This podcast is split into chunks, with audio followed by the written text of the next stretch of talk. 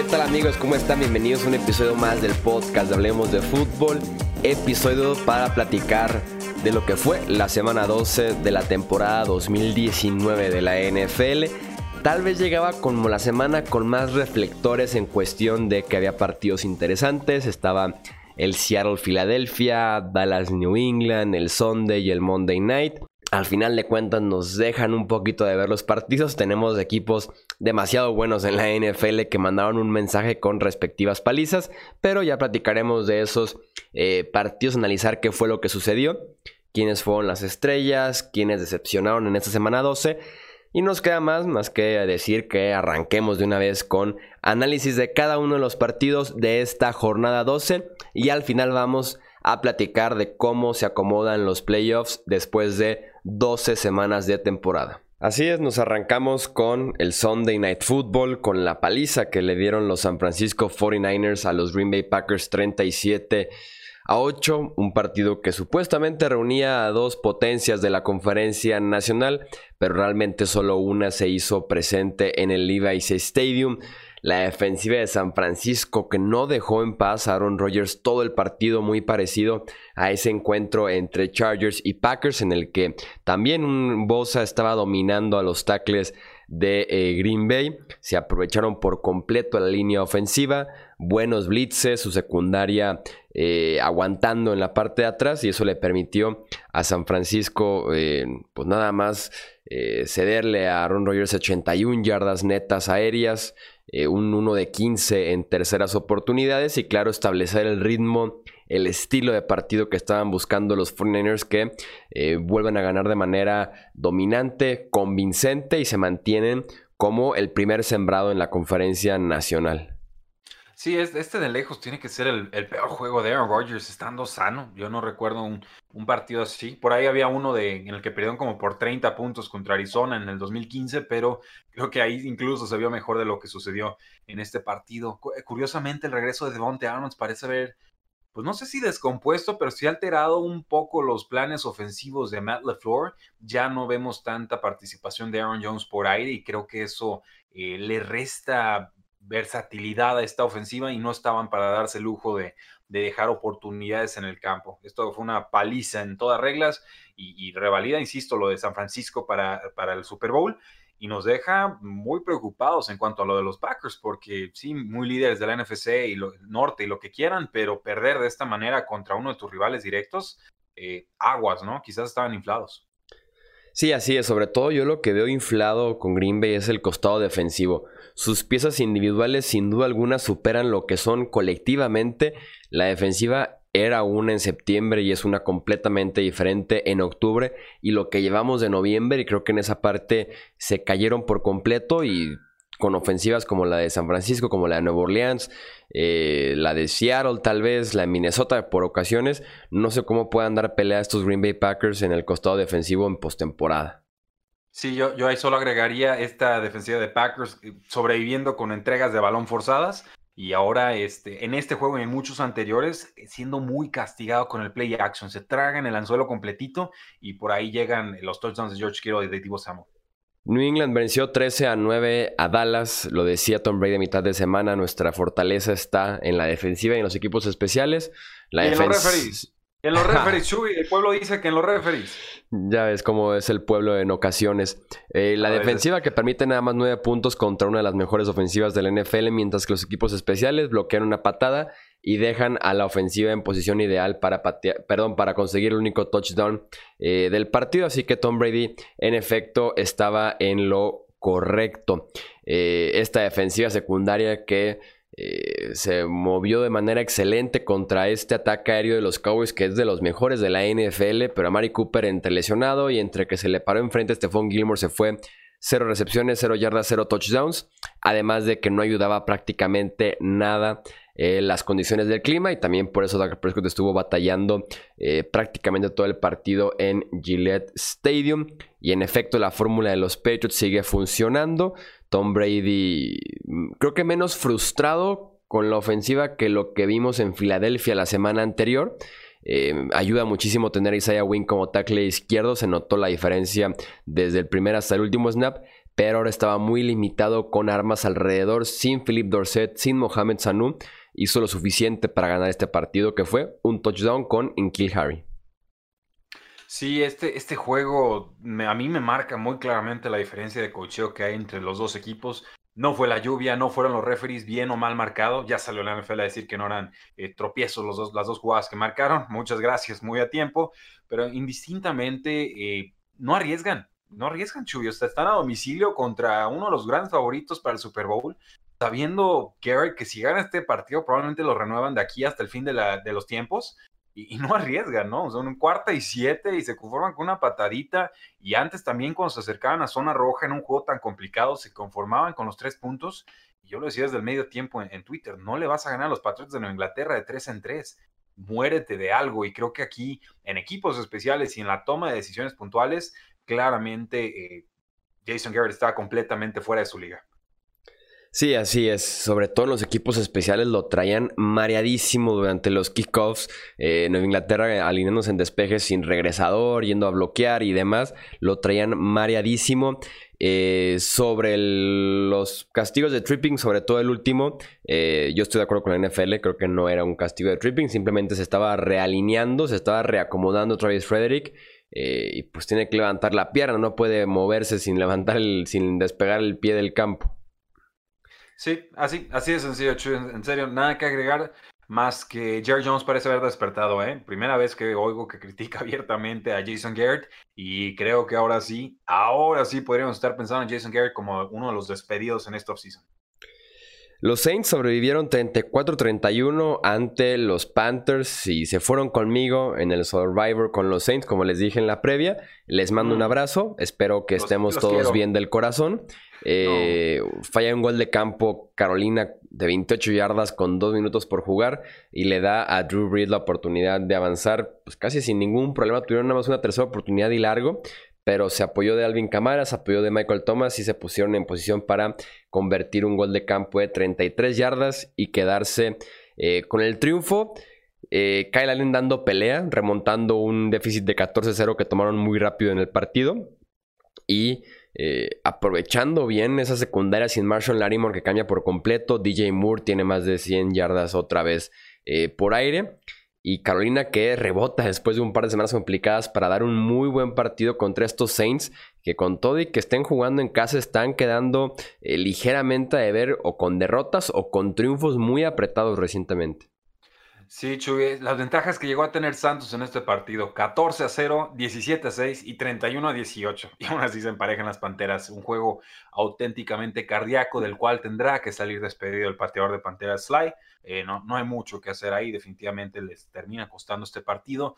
Y también ojo, eh, porque el dueño David Tepper, el nuevo dueño de los, de los Panthers, ya dijo que él no se va a conformar con mediocridad con este equipo y en estos momentos Panthers compite y lo que ustedes quieran y manden, pero no es un puntero NFL. Entonces, yo creo que tanto Cal Allen como Ron Rivera y todo su, equipo de cocheo, con todo y la lesión de Cam Newton, están en la cuerda floja. Los Browns vencieron 41 a 24 los Dolphins en la que es tal vez la mejor actuación ofensiva de los Browns en todo eh, el 2019, lo que esperábamos de ellos a la ofensiva. Mayfield tiene 327 yardas y 3 touchdowns. Tiene una intercepción por ahí que rebota de las manos de Odell Beckham Jr. en un pase que queda trazado. Eh, Jarvis Landry dijo entre semana que eh, estaba todavía dolido con los Dolphins después de que lo cambiaran a un equipo de Cleveland que venía de una temporada de 0-16 y que literalmente lo mandaron a morirse allá. Y los hace pagar con un partido de 10 recepciones, 148 yardas y un par de anotaciones para ayudar a Cleveland a tomar esta ventaja casi definitiva de 28-3. Con todo y que estaban por ahí remontando los Dolphins, al final hacen más puntos y se quedan con la victoria. Sí, los Dolphins tratan de acercarse en el tercer cuarto, pero era, muy poco, muy tarde. Mayfield jugó con más de 300 yardas, 3 touchdowns, una intercepción. Está, está en buen momento Baker Mayfield. Lleva algunas semanitas enrachado, obviamente sumando el duelo contra los Steelers, pero están funcionando y no creo que sea accidente que, coincida esto con el regreso de Kareem Hunt a la NFL, dos muy buenos corredores, Nick Chubb más de 100 yardas, un touchdown y otras 58 yardas por aire, pues ¿qué más quieres, no? Le haces la vida muy, muy fácil a tu mariscal de campo claramente Cleveland está en un mejor momento que los Dolphins en, estas instancias. Y pues solo destaco como último punto a Devontae Parker. Se van lastimando todos los receptores de los Dolphins, pero Parker ahí está con un breakthrough muy tarde en su carrera, pero con casi 100 yardas y liderando a los Miami Dolphins. Entonces, no todo es descartable en este equipo. También tenemos el resultado de los Buffalo Bills. Vencieron 23 a los Denver eh, Broncos. La defensiva permite nada más 134 yardas, sin touchdowns en este eh, partido para Buffalo. Eh, se comieron a la línea ofensiva de los Broncos. Shaq Lawson tiene dos capturas. Matt Milano, que es un linebacker que viene de lesión y que lo estaba haciendo muy bien la temporada pasada, antes justamente de salir lastimado, tiene también seis tacleos, tres pases defendidos. En ese sentido, eh, la defensiva se lució tanto en lo individual como en lo colectivo. Y de lo más destacado también del partido es que Frank Gore supera a Barry Sanders y ya es tercero en la lista de todos los tiempos en yardas terrestres, nada más por detrás de Emmitt Smith y de Walter Payton. No, pues ya, métalo en el Salón de la Fama antes de su primer año, métalo en el año menos uno. Eh, juego cómodo para los Broncos, digo para los Bills, cómodo para los Broncos porque venían con la idea de perder y perdieron, no había mucho que hacer ahí. Eh, ojo, ojo con estos Buffalo Bills, se les acaba el calendario sencillo, Ahí van a tener un juego en, Thanksgiving contra los Vaqueros de Dallas, luego Ravens, Steelers, Patriots y unos Jets que de repente le están metiendo puntos a quien quieran. ¿eh? Entonces, este próximo mes y cacho va a ser una prueba importantísima para los Buffalo Bills que están en puestos de postemporada, pero que sospecho no son tan buenos como pareciera indicar su récord. Con los Broncos, pues solo esperar el regreso de Drew Locke y a ver qué nos puede ofrecer este quarterback novato que sale o regresa de lesión. Era importantísimo que Buffalo sacara esta última victoria sencilla, por ponerlo entre comillas, eh, para llegar sobre todo a una cantidad de triunfos que parece que eh, por ahí, sí, que, que, con eso podría alcanzar en la conferencia americana, sobre todo viendo que se están peleando entre Oakland, Pittsburgh y Cleveland ese último boleto. Creo que a Buffalo le debe de alcanzar una victoria más en lo que resta del año y con eso ya deben de estar del otro lado de eh, los playoffs. Tenemos la victoria de los Titans 42 a 20 sobre los Jaguars.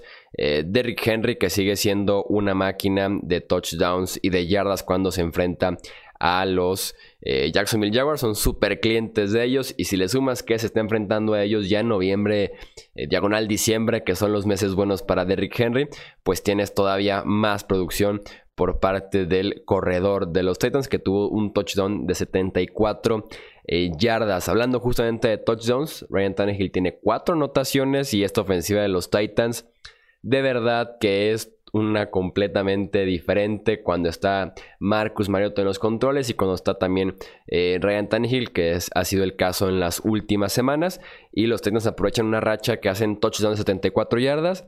En el kickoff recuperan un fumble y dos jugadas después touchdown. Por ahí se despega en el tercer cuarto del partido y termina siendo paliza.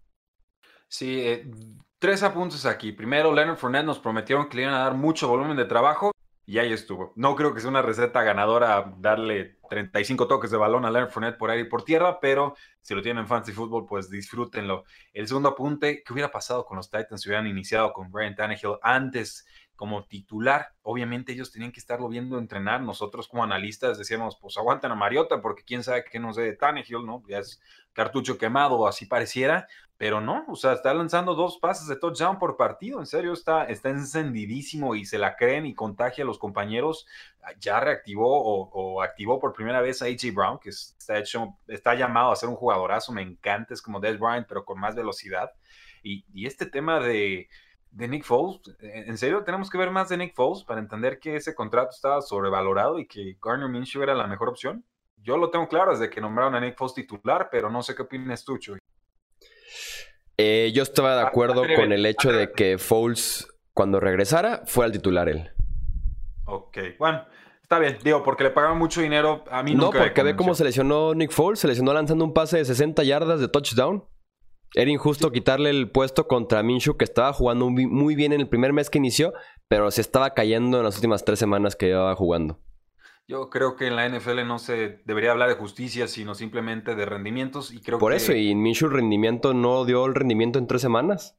Completamente en desacuerdo. Creo que está sobrevalorando el último partido malo que tuvo en Londres y, dándole mucho peso a una carrera en Nick Foles que sinceramente, digo, más allá del año del Super Bowl, eh, y una con las Águilas de Filadelfia ya en la, edad de piedra, eh, no ha terminado ni siquiera sano las temporadas. O sea, yo lo, veo en el campo. Ojo, que yo no he mencionado la carrera de Nick Foles, ¿eh? Yo dije ah, cómo se lesionó Nick Foles, que fue lo último que vimos de él. No mencioné nunca la carrera de Nick Foles.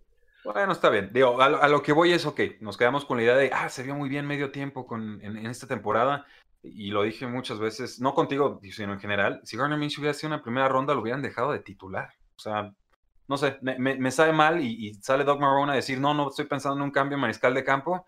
Y, en lo que a mí respecta, pues que ni lo piense, así se van parejitos juntos Nick Foles y él, porque no, no, no me gusta, pues, o sea, Creo que había que darle confianza al, novato. Creo que Nick Foles entiende perfectamente lo que es ser un titular y perder el puesto, lo que es ser un suplente y quitarle el puesto a alguien. Y creo que se metieron en camisa 11 a los Jacksonville Jaguars y que de esta no se van a salir, sobre todo con los Titans que van en ascenso. Ahí te va. Si, si, juzgáramos a Minshew, pues más que números hablemos, por ejemplo, del rating de Coreback, que podría ser de alguna manera la, la, forma de evaluar rápidamente los partidos. En la semana 2, 97. En la semana 3, 108. En la semana 4, 97. Y en la semana 5, 101. A partir de ahí, semana 6, 51. Semana 7, 84. Y eso que eran los Cincinnati Bengals. Eh, semana 8, los Jets 119. Y contra Houston, justamente 59 en Londres. Creo que se, se, cayó lo suficiente como para decirle a Nick Foles eh, pues está en este equipo. De todos modos, playoffs como que no estamos peleando. Y al final de cuentas ya ni siquiera la mano caliente de Minshew porque se estaba enfriando. Sí estaba súper caliente, pero se enfrió al final. Eh, bueno, ok, digo, lo, concedo. Yo creo que después de 20 puntos de Jax y 13 de Jacksonville contra Colts y Titan respectivamente, eh, yo ya haría el cambio. Pero me queda claro que Doug Mahoney es conservador y no lo va a hacer. Y insisto, o sea, creo que es triste. O sea, yo trato de acordarme estos Jacksonville Jaguars del 2017 y entiendo la furia con la que consiguieron a Nick Foles. Eh, a mí no, no me gusta esta toma de decisiones y sigue siendo un coach que cree que a través del juego terrestre va a poder ganar partidos en esta NFL moderna. Y, no sé, o sea, no, me parece un equipo completamente desalineado. Es un coordinador ofensivo que quiere ganar por aire, con un head coach que quiere correr todos los balones, con un Nick Foles que no sabemos si bajo centro, con shotgun, no entra en ritmo no sé, o sea, en verdad veo muchas piezas y todas como descompuestas o desalineadas. Ojalá también jugaran la defensa que jugaba aquel equipo de 2017, que no tiene nada que ver con esta del 2019. Eh, los Jets vencieron 34 a 3 a los Raiders. Sabía que en la previa debía haber ido con los Jets. Eh, una semana trampa para los Raiders, un partidazo por parte de Sam Darnold que lleva tres semanas ya encendido. Los Jets justamente iban tres semanas seguidas anotando por lo menos 34 puntos. Y en este encuentro, eh, Donald tiene 315 yardas, tiene tres touchdowns totales, eh, cero entregas de balón. Eh, esta vez la mejor racha en la carrera de Sam Donald que otra vez se enciende al final de la temporada, que cambió un poco. lo empezaron a proteger mejor, lo pusieron un poco más en movimiento y en general empezó a hacer mejores lecturas, mejoró su precisión y eh, sin duda alguna ilusión a esta versión de Darnold, sobre todo evaluando estos Jets para 2020. Sí, lo importante es que se ha vuelto Brian Griffin en zona roja. No, no es un equipo que corra mucho en zona roja, pero al ala cerrada sí lo están buscando y, bastante. Eh, bien por los Jets de Nueva York, creo que se asemejan un poco a lo que hubiéramos esperado de ellos al inicio de la temporada. Y, sí, los Raiders se, se inflaron, nos hicieron grandes de metiéndole un montón de puntos a, pues a rivales relativamente sencillos, ¿no? Pero ya vimos a los Jets que son capaces de meterle tropiezos a, quien sea. Y, a, mí, a mí sí me preocupa mucho esta derrota. Le voy a dar más peso de la que normalmente le daría un resultado específico porque perder por 31 puntos contra los Jets de Nueva York, llamándote equipo contendiente a postemporada, yo creo que sí, sí es de, de hacérnoslo eh, mirar. De hecho, a Derek Carr lo mandan a la banca después del pick six y entra Mike Lennon y ni siquiera puede atrapar el balón que les entran. Entonces, eh, creo que en esos eh, pocos snaps se reflejó todo lo que fue el partido. Sí, así es. Yo de alguna manera perdono a los Raiders en el sentido de que a mí sí se me hacía un partido complicado, pero eh, dejaron ir un partido que de alguna manera debieron de haber ganado porque venían los Chiefs la semana que viene, lo cual por ahí se define incluso hasta su pase a postemporada de perder dos en fila en una carrera tan apretada, si les podría terminar costando para enero. Sí, sí, puedo verlo Sí, puedo verlo perfectamente y sobre todo con estos Titans que van en ascenso y tantos equipos que, mencionaste. Digo, no sé si los Raiders vayan adelante o atrasados según su plan de reconstrucción o qué opinión te merezca eso, Chuy. Yo creo que van más, van un poquito mejor de lo que hubiera pensado, pero aquí sí metieron reversa como de 3 kilómetros. Sí, de los que están ahí involucrados, eh, con 6-5 que son 4 Steelers, Raiders, Colts y Titans, eh, los Titans son los que me parecen hoy por hoy el mejor equipo. Sí, coincido, coincido completamente. Con el del mejor ritmo, pues. Eh, los Seahawks vencieron 17-9 a los Eagles. Eh, no fue el mejor día para Russell Wilson, sobre todo porque estaba haciendo un viento muy, pero muy fuerte que estaba complicando cualquier tipo eh, de envío por el aire. Mucho menos fue un buen día para Carson Wentz, que sigue con una racha para el olvido. Apenas teníamos un cuarto de partido y Wentz ya tenía un fumble, una intercepción y un touchdown sencillo a un corredor que simplemente eh, voló. Fue Rashad Penny quien selló el triunfo para los Seattle Seahawks. Tuvo 14 acarreos, 129 yardas, un touchdown de 58 yardas y se combina con dos fumbles de Chris Carson, así que se pone interesante el backfield en Seattle. Sí, así es, Chuy. Y de hecho, este juego, más que lo que puede mostrar Seahawks, que me parece desaprovecha muchas oportunidades a la ofensiva, debió haber sido esto una paliza clara. Eh, me preocupa Carson Wentz y entiendo que la ofensiva no está carburando y que yo quería que se recuperara y demás. Aquí estuvo fallando pasos por cinco yardas en, en pasecitos pantalla, o sea, descompuesto por completo. Cuatro entregas de balón, pudieron haber sido más. Y, y, el tema de los receptores es importante, pero no termina de ser excusa. Y luego sale con el tema este de que le hicieron una radiografía en la mano y que lo tenía vendada y con hielo y, y que el jugador dice que puede seguir, pero que quién sabe, según los medios, o sea, eh, ¿qué está pasando? ¿No? Van dos años de un Wentz por debajo de lo que nosotros llegamos a ver hace, hace varias campañas. Y, no sé qué tanta culpa adjudicarle al jugador y qué tanto al, ecosistema. Sí, es complicado. Eh, no me queda duda que el talento alrededor está muy limitado por lesión. Pero sí, las decisiones, cómo está cuidando el ovoide, creo que sí se lo achacaría directamente a Wentz porque no ha sido un año sencillo para él tampoco. Eh, los Steelers vencieron 16 a 10 a los Cincinnati eh, Bengals. Afortunadamente para toda la Steeler Nation, Mason Rudolph fue mandado a la banca para, para el tercer cuarto, para la segunda eh, mitad. Y Devlin Hodges fue quien le dio la vuelta a este partido que los Steelers estaban perdiendo gran parte de la primera mitad. Su primera serie fue un, terminó en un pase de touchdown de 79 yardas a James Washington. Eh, y sí, veremos qué tienen que hacer los Steelers la próxima semana.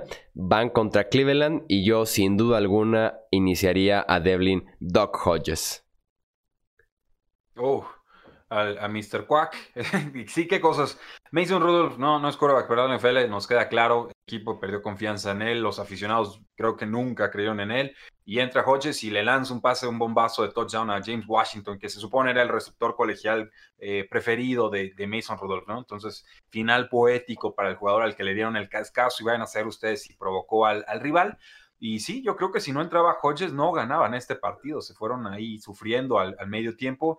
Responde, lo van a usar, le gusta arriesgar de repente al jugador, me tiene eh, más predilección por el pase profundo que Mason Rudolph y bueno, esperemos que eso le, alcance a Steelers, pero eh, sinceramente, aunque ahorita están en puestos de postemporada, no les veo mucha forma de trascender. Los Bears y los Giants se enfrentaron en un partido en el que intercambiaron despejes para eh, arrancar. Fue esto la historia prácticamente toda la primera mitad. Al final Chicago vence 19 a 14 a Nueva York. Mitch Trubisky que lanza dos intercepciones bastante, bastante feas. Estuvo cojeando gran parte del partido. Y al final lo resuelve con un touchdown que quedó un poco atrasado, pero Calvin Robinson pudo hacer la recepción, hizo el ajuste y le dio la victoria a Chicago. Sí, ¿qué vamos a comentar de este juego, Chuy? Duelo entre dos equipos muertos, así, literal. Eh, Mitchell Trubisky una pésima primera mitad, 23 pasos, 107 yardas, es absolutamente nada. Por suerte para ellos en la segunda mitad se enciende Allen Robinson y con eso les alcanza, pero nada de Giants y en serio muy poquito de osos. Tampa Bay venció 35-22 a Atlanta, un partido auténtico de James Winston que estaba intercambiando en las primeras series intercepción, touchdown, intercepción, touchdown. Partidazo por parte de Chris Godwin que por ahí le resolvió un par de pases 50-50 y que hasta los convirtió en eh, touchdown. Y al final de cuentas tenemos un partido auténtico de James Winston que viene con sus bien, con sus cosas buenas y con sus cosas malas. Aquí fueron más las cosas buenas y Atlanta eh, realmente no se aprovechó de esta defensiva secundaria de los Buccaneers, que es de las peores de la NFL. Los perdonó en ese sentido y es por eso que Tampa se queda con el triunfo. Eh, tres touchdowns, dos intercepciones de James Winston, más de 300 yardas y sí, mucho a través de, de, Godwin, pero también Mike Evans se convirtió en apenas el segundo receptor junto a Randy Moss en tener seis temporadas consecutivas con más de mil yardas aéreas para abrir su carrera NFL y eso para mí es destacadísimo y me parece que eh, a veces damos por hecho o subestimamos demasiado a, Mike Evans. No hubo bastante contribución de los juegos terrestres de ningún lado, pero eh, nos queda claro que Tampa Bay sigue siendo un equipo peligroso por más que no logre ganar eh, resultados positivos en esta campaña. Cerramos la actividad del domingo con el partido entre Washington y Detroit. Victoria de los Redskins 19 a 16. Eh, muy inconsistentes ambos quarterbacks durante el partido. Al final de cuentas es un gol de campo de 39 yardas por parte de Austin Hopkins, el que le da a los Redskins su segundo triunfo de la temporada, el primer triunfo en la carrera de Dwayne Haskins. Sí, un resultado importante para Dwayne Haskins, que estuvo ahí al final tomándose selfies mientras su compañero de equipo, eh, se hincaba y daba final al partido. Eh, nada realmente que comentar de este juego. O sea, ¿cómo empezamos a analizar un juego de corebacks que empezaron número dos en la, en la campaña de unos Lions que ya no, no tienen peligro ni en ataque ni en defensa? En general, triste, triste. Y me sabe muy mal por Matt Patricia que ahora va a estar en un juego divisional en Thanksgiving Day. Y, creo que su silla tiene que estar peligrosamente caliente. Y cerramos el podcast con el Monday Night Football, victoria 45 a 6 de los Ravens sobre los Rams jugando en Los Ángeles, literalmente una paliza a domicilio. Lamar Jackson tiene tal vez uno de los partidos más impresionantes en lo que va de la temporada. Un amigo mío me, preguntaba eh, en WhatsApp, antes de que iniciara este partido, me decía, oye, para ganar mi enfrentamiento de fantasy necesito por ahí de cuatro touchdowns de Lamar Jackson y como unas 350, 400 yardas totales, pues Lamar Jackson le respondió con 169 yardas aéreas, 5 pases de touchdown y 95 yardas terrestres. Eh, acabaron con la defensiva de los Rams por tierra, por aire, una defensiva que venía de menos a más recientemente pero que le anotan touchdown en 6 series ofensivas consecutivas para iniciar el partido y eh, es la primera vez que un equipo hace esto desde que los Saints lo hicieron en 2008. Fue realmente una actuación en la que Lamar Jackson se confirma como MVP y los Ravens se confirman como el mejor equipo de la conferencia americana y tal vez de la NFL. Y se confirma que Rams no va a hacer nada para poder llegar a postemporada y se confirma que fue necesario el trade del cornerback Marcus Peters cuando se hicieron los Rams de él y que fue demasiado caro la adquisición de, de Jalen Ramsey. O sea, los Rams no tienen brújula en estos momentos, la línea ofensiva no existe, Jared Goff, signos clarísimos de regresión, no hay plan B con Sean McVay y cuando te topas con un equipo tan completo en estos momentos como los Ravens, 45 a 6 hasta me parece corto para lo que eh, yo estaba siguiendo en Twitter, porque en realidad no alcancé a ver a tiempo este partido. Platiquemos ahora sí entonces de cómo se acomodan los equipos en la conferencia americana y conferencia nacional después de 12 semanas en esta imagen de playoffs. Los Patriots se, mantienen como sembrado número uno en la AFC con récord de 10 y 1. Los Ravens 9-2 le siguen como la segunda posición. Los Texans son terceros en el sembrado con marca de 7 y 4, mientras que los Chiefs son cuartos con la misma marca de 7 y 4, pero Texans tienen el desempate a favor porque vencieron a los Chiefs en el duelo directo. Los Bills son el quinto sembrado con récord de 8 y 3 mientras que los Steelers son el sexto sembrado con récord de 6 y 5. En la pelea están Raiders, Colts y Titans con récord de 6 y 5 y los Browns con marca de 5 y 6. Eh, tenemos también en el costado de la NFC a los 49ers con marca de 10 y 1 como el primer sembrado de la conferencia. Le siguen los Saints con récord de 9 y 2 como segundo sembrado. En tercer puesto están los Green Bay Packers con récord de 8 y 3. Y el cuarto sembrado son los Dallas Cowboys con marca de 6 y 5. El primer comodín como quinto sembrado son los Seattle Seahawks con marca de 9 y 2. Y el sexto y segundo comodín en la nacional son los Minnesota Vikings con marca de 8 y 3. En la pelea, pero de alguna manera se ven bastante lejanos en estos momentos, están los Rams con récord de 6 y 5 y con marca de 5 y 6 están los Bears, los Eagles y los Panthers. Ahí están entonces los eh, récords en cada una de las conferencias la imagen de playoffs que eh, muy diferente en cada conferencia. Vale la pena sin duda alguna analizarlos por separado, pero eh, nos espera un último mes de temporada bastante, pero bastante interesante. Ya a partir de la semana 13 no hay semanas de descanso, así que tendremos 16 partidos para platicar de ellos en la previa de la semana 13. Además recuerden que tenemos contenido de fantasy football, tanto recomendaciones de waivers como la respectiva previa en términos de fantasy football eh, ya más cerca del fin de semana. Recordarles también que nos sigan en Twitter, Facebook, Instagram, nos encuentran como Hablemos de Fútbol, nuestro canal de YouTube y también tenemos página de internet, hablemosdefutbol.com, donde encuentran más contenido del deporte que nos encanta y de la liga que amamos con todo y errores de los oficiales. Yo soy Jesús Sánchez, nos escuchamos en el próximo episodio. Hasta luego.